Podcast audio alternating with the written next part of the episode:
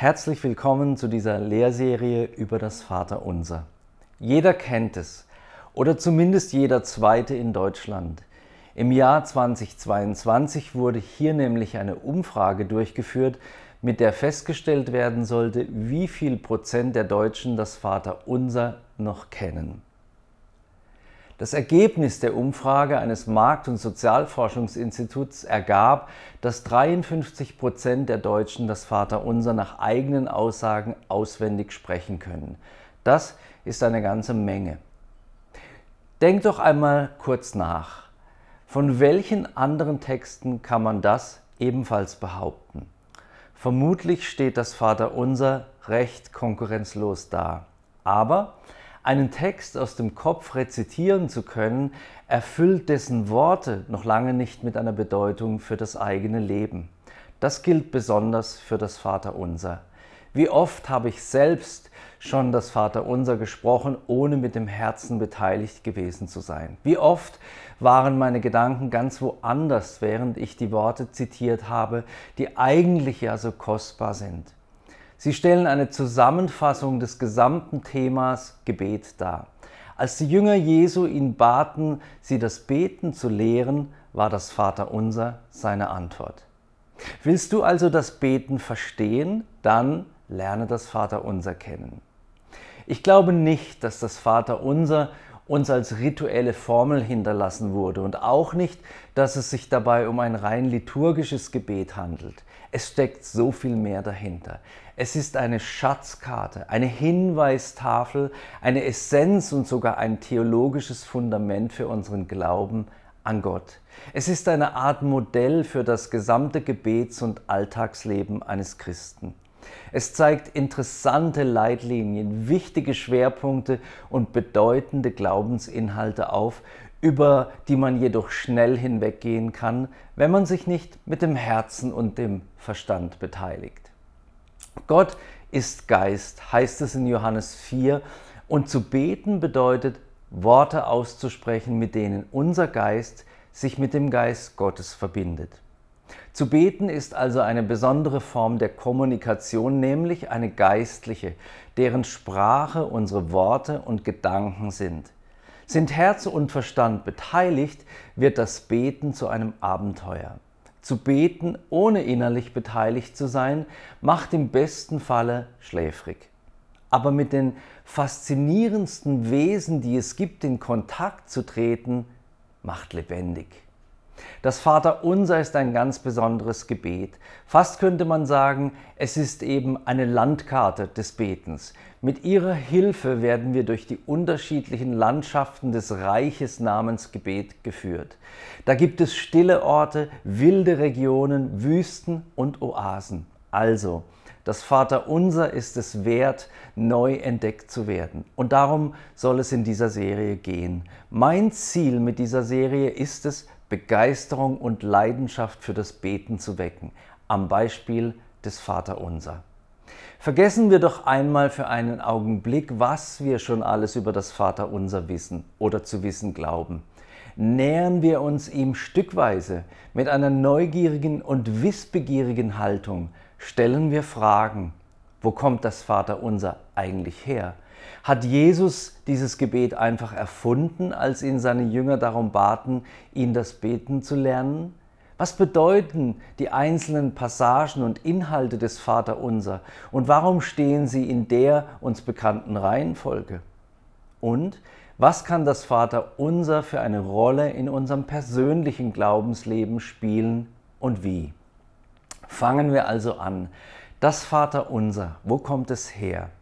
Es gibt Theologen und Rabbiner, die auf Ähnlichkeiten zwischen dem Vater Unser und anderen noch älteren jüdischen Gebeten hinweisen. Und tatsächlich bestehen einige Gemeinsamkeiten zwischen dem Vater Unser und beispielsweise dem Kaddisch, einem Gebet, das in der jüdischen Trauerliturgie verwendet wird.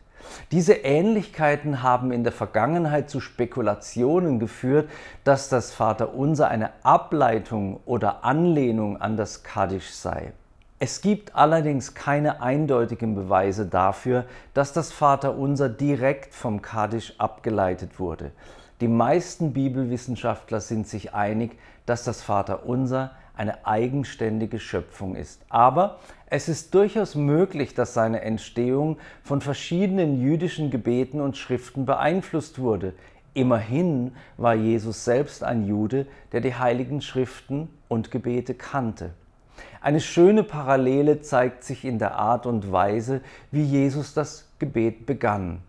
Unser Vater, der du bist in den Himmeln, geheiligt werde dein Name, dein Reich komme, dein Wille geschehe, wie im Himmel, so auch auf Erden. Das Kaddisch beginnt mit folgenden Worten. Erhoben und geheiligt werde sein großer Name auf der Welt, die nach seinem Willen von ihm erschaffen wurde. Sein Reich soll in eurem Leben, in den eurigen Tagen und im Leben des ganzen Hauses Israel schnell und in nächster Zeit erstehen. Die Bitte des Vaterunser, dein Reich komme, dein Wille geschehe, wie im Himmel so auf Erden, ähnelt einem Vers aus dem Buch der Psalmen in der hebräischen Bibel. Im Psalm 103, Vers 19 heißt es nämlich, der Herr hat seinen Thron im Himmel errichtet und sein Reich herrscht über alles. Und auch die Bitte um das tägliche Brot kann an ein jüdisches Gebet erinnern. Im traditionellen jüdischen Tischgebet, das nach dem Essen als Dank gesprochen wird, danken die Juden Gott für die Bereitstellung von Nahrung und bitten um fortgesetzten Segen. Der Ursprung des sogenannten Birkat Hamazon lässt sich bis in die Zeit zurückverfolgen, als das Volk Israel in der Wüste wanderte und Gott für seine Versorgung mit Manna und Wasser dankte. Die Bitte und vergib uns unsere Schulden, wie auch wir unseren Schuldnern vergeben, ähnelt wiederum einem weiteren jüdischen Gebet, das als Vidui bekannt ist und an Yom Kippur, dem großen Versöhnungstag und an Fasttagen gebetet wird. Es handelt sich dabei um ein Sündenbekenntnis und Vergebungsgebet. Dort heißt es, wir haben uns durch unsere Sünden schuldig gemacht und sind vor dir verantwortlich. Mögest du uns vergeben, ewiger, unser Gott, und uns heilen, damit wir im neuen Jahr gereinigt werden können. Als letztes Beispiel für die Kongruenz des Vaterunsers mit der Heiligen Schrift und der jüdischen Gebetstradition möchte ich die folgende Bitte aufführen. Und führe uns nicht in Versuchung, sondern erlöse uns von dem Bösen. Diese Bitte ähnelt einem Vers aus dem Buch der Psalmen. Im Psalm 140, Vers 4 heißt es, Behüte mich, o Herr, vor den Händen der Gottlosen, beschütze mich vor gewalttätigen Männern, die meine Schritte zum Stolpern bringen wollen. Insgesamt spiegelt das Vaterunser durchaus die jüdischen Wurzeln des Christentums wider und zeigt auch, wie gut sich Jesus in den heiligen Schriften und der jüdischen Tradition auskannte. Das Vaterunser in der uns bekannten Form finden wir an verschiedenen Stellen im Neuen Testament, insbesondere bei Matthäus und Lukas. Heute geht man davon aus, dass beide Autoren ihren jeweiligen Evangeliumstext etwa zeitgleich zwischen 70 und 90 nach Christus verfasst haben. Das ältere Evangelium, dasjenige von Markus, der offenbar sowohl Paulus als auch Petrus gut gekannt hat, wird auf die 60er Jahre datiert. Es enthält allerdings keine vollständige Version des Vaterunsers. Bei Matthäus ist das Gebet ein Teil der Bergpredigt, während es bei Lukas im 11. Kapitel als Antwort auf eine konkrete Bitte der Jünger beschrieben wird. Offenbar ist den Jüngern irgendetwas Besonderes an Jesu Gebetsleben aufgefallen, denn eines Tages nämlich bittet ihn einer seiner Jünger, Herr, lehre uns beten, wie auch Johannes seine Jünger lehrte. Die Jünger Jesu wollten auch in ihrem Beten ihrem Rabbi ähnlich werden. Sowohl bei Matthäus als auch bei Lukas besteht das Gebet aus sechs Anliegen, die unterschiedliche Bereiche des Lebens als Nachfolger Jesu ansprechen. In der frühen Kirche wurde das Vaterunser schnell zu einem wichtigen Bestandteil der Anbetung. Es wurde oft während Gottesdiensten und anderen religiösen Zusammenkünften rezitiert.